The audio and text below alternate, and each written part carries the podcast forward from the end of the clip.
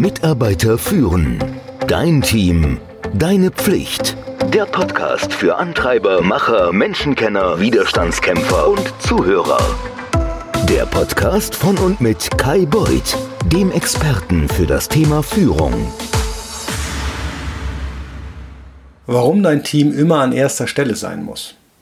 Es gibt zu dieser Folge, wie im Übrigen zu jeder, natürlich jede Woche einen Mini-Leitfaden, der das Wesentliche zusammenfasst. Den erhältst du immer mit dem wöchentlich erscheinenden Newsletter am Freitag. Den kompletten Leitfaden, den du zu dieser Folge downloaden kannst über mehrere Seiten, der wird dir dabei helfen, das was auch immer ich dir hier vorstelle, dass du das richtig gut einführen kannst und es dient dir natürlich als Checkliste. Kommen wir mal auf den Begriff der dienenden Führung zu sprechen. Du magst denken, das ist jetzt ziemlich paradox, aber ich bin ganz sicher, du hast das schon mal gehört. Friedrich der Große, da klingelt bestimmt was. Der sah sich nämlich selbst als erster Diener des Staates. Und was du vielleicht auch wusstest, ist, der tiefgreifende gesellschaftliche Reformen durchgesetzt. Er schaffte zum Beispiel die Folter ab oder er forcierte den Ausbau des Bildungssystems. Der war also ziemlich weit vorne. Und somit, wenn du selber vorhast, eine dienende Führungskraft zu werden, scheinst du in keiner allzu schlechten Gesellschaft zu sein. Also, lass uns mal schauen, was es ist. Typischerweise meint man ja, dass es die Führungskräfte sind, die bedient werden sollen, oder? Das wird aber nicht überall so gehandhabt. Und ich erinnere mich noch gut, als ich eine ganz junge Führungskraft war, und zwar bei der Bundeswehr, dass mich sehr beeindruckt hat, dass die Soldaten zuerst zu essen bekommen haben, dann die Unteroffiziere und zum Schluss, tatsächlich was übrig blieb, die Offiziere. Und das ist auch im US Marine Corps so. Zumindest habe ich das kürzlich mal gelesen in einem Buch von ja, Simon Sinek. Der hat darüber tatsächlich ziemlich viel geschrieben. Und das Buch heißt, es auch verlinkt, Leaders Eat Last. Und da bin ich voll d'accord mit Simon Sinek, obwohl das wahrscheinlich weder seine noch meine Erfindung war. Jetzt bist du immer noch der Meinung, dass Führungskräfte auf der Karriereleiter nach oben geklettert sind und sich daher das Privileg verdient haben, andere Leute zu leiten? Da bin ich anderer Meinung. Führungskräfte, die ihre Teams an die erste Stelle setzen, sind die wahren Topmanager. Alles, was du als Führungskraft tust, wird von deiner Einstellung zum Team beeinflusst. Von dem Maß an Autonomie, das du gewährst. Von der Art und Weise, wie du in die Entwicklung deiner Kollegen investierst. Und von der Kultur des Respekts und der Dankbarkeit, die du aufbaust. Wenn du dein Team an die erste Stelle setzt, dann setzt du das Potenzial deiner Mitarbeiter frei und bald wird klar, es gibt keinen besseren Führungsstil, oder? Während die dienende Führung ein Konzept ist, das von antiken Führungspersönlichkeiten wie Lao Tzu oder Chanakya zum Ausdruck gebracht wurde, ist der Begriff erstmalig wieder in den 70er Jahren in unser Bewusstsein gekommen. Und ich meine jetzt den 1970er Jahre.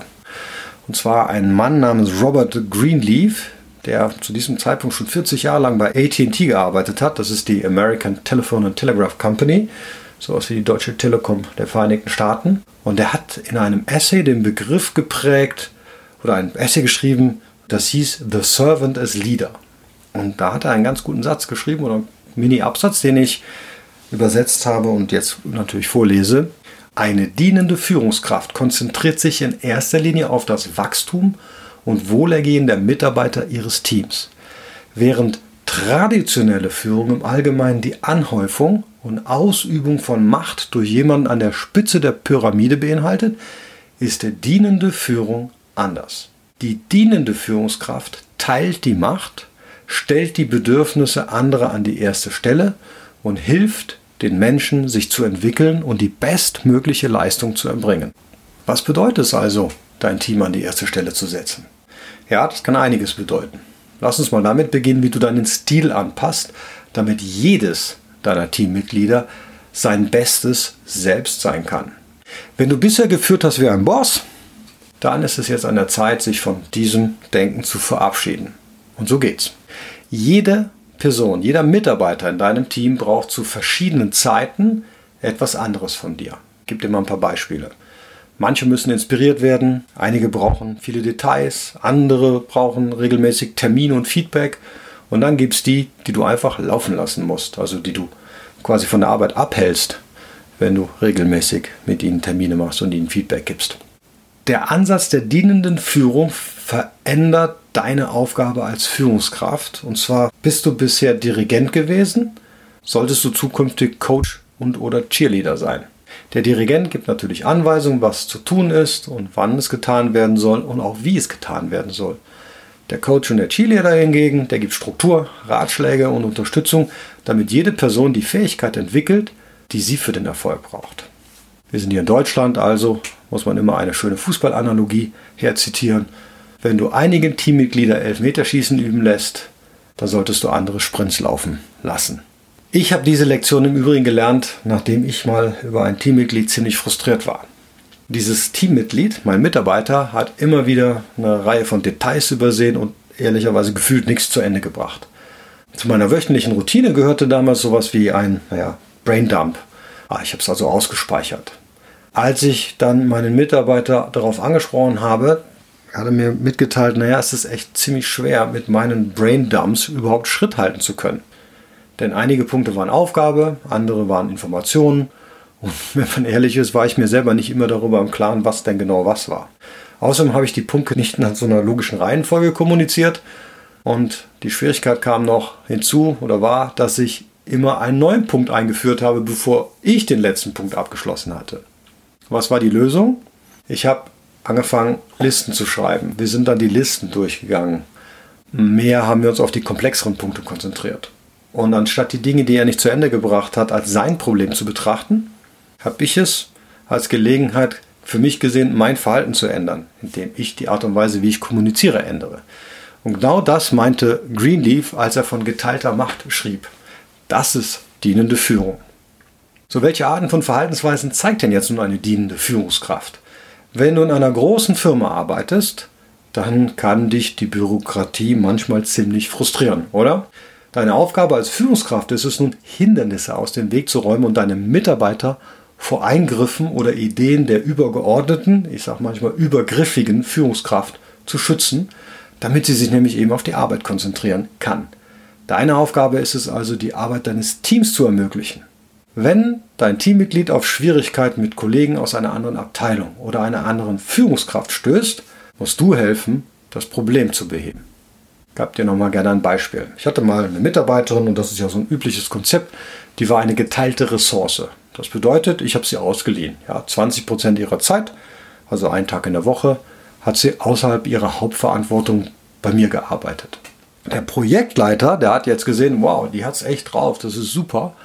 Und dann hat er immer mehr gegeben, immer mehr auf die Schultern gelegt, bis sie irgendwann sagte, Mensch, ich bin aber eigentlich nur eine 20% Ressource und du gibst mir ziemlich viel Arbeit wie das dann so üblich ist, wird das dann beiseite gewischt. Dann hat er gesagt, ach, das ist gar nicht so viel und sie soll sich nicht so anstellen.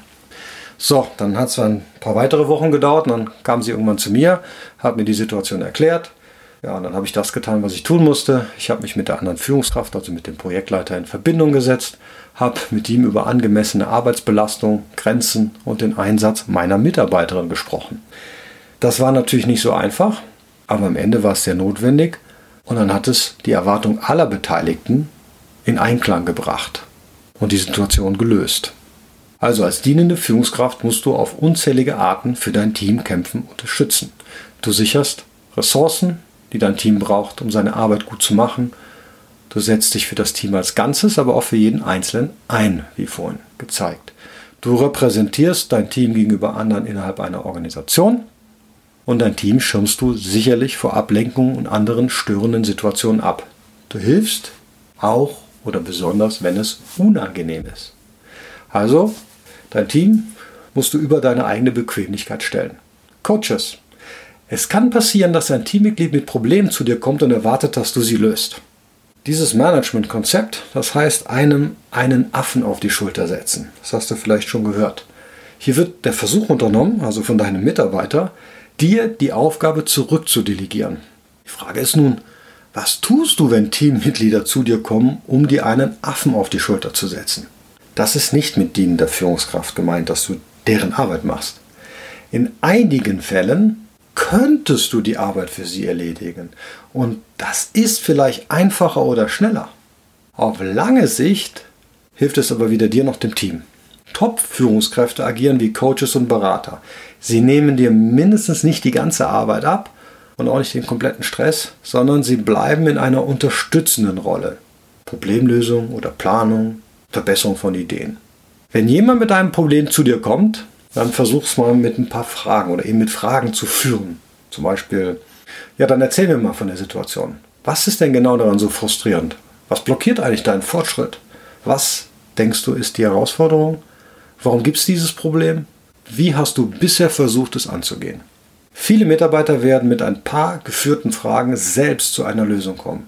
Und selbst wenn sie es nicht tun, dann sammelst du doch die relevanten Informationen, die du dann in deiner beratenden Rolle nutzen kannst, um Ideen oder Lösungen anzubieten, falls du das möchtest. Dienende Führung ist somit ne, besser für das Team. Wenn du ein paar kleine Anpassungen in der Art und Weise, wie du dich deinem Team gegenüber verhältst, vornehmen kannst, ja dann werden deine Mitarbeiter den Raum und das Vertrauen haben, Top-Arbeit zu leisten. Als dienende Führungskraft erzeugst du Vertrauen und du ermöglicht es deinen Mitarbeitern, Teil der Arbeit zu sein und nicht nur die Arbeit zu erledigen. Top-Führungskräfte sind nicht anweisend. Sie vertrauen ihren Teammitgliedern, dass sie gute Entscheidungen treffen. Das bedeutet natürlich auch, dass sie manchmal scheitern werden. Deine Aufgabe ist nun dafür zu sorgen, dass sie auf kleine und sichere Art und Weise scheitern und dann daraus lernen können, damit sie langfristig erfolgreich sind. Wenn du sie aber schon aufhältst, bevor sie anfangen und sagst, das wird nicht funktionieren, weil, werden sie wenig Risiken eingehen. Deine Teammitglieder werden an sich selbst zweifeln und einmalige Gelegenheiten, sich lernend zu verbessern, verpassen. Seinen Mitarbeitern zu vertrauen, bringt hingegen einen ganzen Sack voll Vorteile. Und es kann auch so mal vorkommen, dass sie vielleicht was wissen, was du nicht weißt. Es kann auch sein, dass sie Fähigkeiten oder Erfahrungen haben, die dir fehlen. Also, stell gute Mitarbeiter ein, investiere in ihre Entwicklung und dann lass sie machen. Nächster Punkt. Sprich in Meetings zuletzt. Die Mitarbeiter sind sich der Machtdynamik in Meetings ziemlich bewusst. Als ranghöchste Person in einem Meeting musst du anderen den Raum geben, ihre Ideen zu teilen, selbst wenn du viel zu sagen hast. Gib deinen Kollegen das Wort, frag sie nach ihrer Meinung und zwar bevor du deine Gedanken äußerst. Ich höre von vielen Führungskräften, dass sie wollen, dass ihre Teams in Meetings offener reden. Aber das fängt erstmal damit an, dass du weniger sprichst als Führungskraft und als letztes oder zumindest später im Meeting. Wenn du zuerst sprichst, dann gibst du den Ton an. Du treibst das Gespräch. Und zwar vielleicht sogar unbeabsichtigt in die falsche Richtung. Und es gibt eine ganze Reihe von Mitarbeitern, die werden Ideen, die deinen widersprechen, nicht teilen. Die haben nämlich dann Angst oder die fühlen sich unwohl. Und andere werden einfach davon ausgehen, boah, Diskussion oder eine andere Meinung ist überhaupt gar nicht willkommen, da du ja schon den Flock in den Boden gerammt hast. Der nächste Punkt ist, sei bereit, dich zu irren. Dein Team erwartet im Übrigen nicht von dir, dass du perfekt bist oder alle Antworten kennst, aber es erwartet, oder es hofft zumindest, dass du deine Fehler zugibst.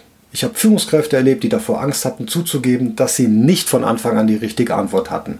Sie fürchteten, den Respekt ihres Teams zu verlieren. Das ist natürlich falsch. Ändere deine Meinung und gib zu, wenn du etwas nicht weißt. Es ist wichtiger, eine gute Lösung zu finden, als Recht zu haben. Frag deine Kollegen jedes Mal um Feedback, wenn du ein Einzelgespräch mit ihnen führst oder ein Projekt abschließt. Denn wenn du nicht fragst, dann wirst du auch kein Feedback bekommen. Und selbst wenn du fragst, wirst du wahrscheinlich freundliches Feedback erhalten. Aber wenn du dann doch mal objektives Feedback bekommst, nimm es dankbar an. Sei super dankbar auch wenn du dich in die Defensive gedrängt fühlst oder nicht einverstanden bist. Nachdem du dann Zeit hattest, mal darüber nachzudenken, dann überleg dir, was du anders machen möchtest, damit dein Teammitglied weiß, dass du das Feedback angenommen hast. Das wird im Übrigen dazu führen, dass du weiteres Feedback erhältst. Sei also offen und lebe deinem Team dienende Führung vor. Entschuldige dich, wenn du Fehler machst, das kommt vor. Nimm zur Kenntnis, wenn du einen Bock geschossen hast. Wir sind alle Menschen. Natürlich solltest du hohe Standards für dich und dein Team haben, aber Top-Führungskräfte wissen, wie sie anderen helfen können, besser zu werden. Und das können sie nur, wenn sie auch in sich selbst die Möglichkeit erkennen, besser zu werden. Wie gesagt, den kostenlosen Mini-Leitfaden erhältst du wie jede Woche mit dem Newsletter. Abonniere ihn einfach, um Episoden, Artikel und Mini-Leitfäden in deinem Posteingang zu erhalten. Den vollständigen Leitfaden gibt es einzeln für 6,99 Euro oder im Monatsabo für 4,90 Euro im Monat. In diesem Sinne, viel Spaß beim Dienen.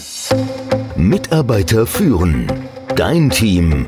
Deine Pflicht. Der Podcast für Antreiber, Macher, Menschenkenner, Widerstandskämpfer und Zuhörer. Der Podcast von und mit Kai Beuth, dem Experten für das Thema Führung.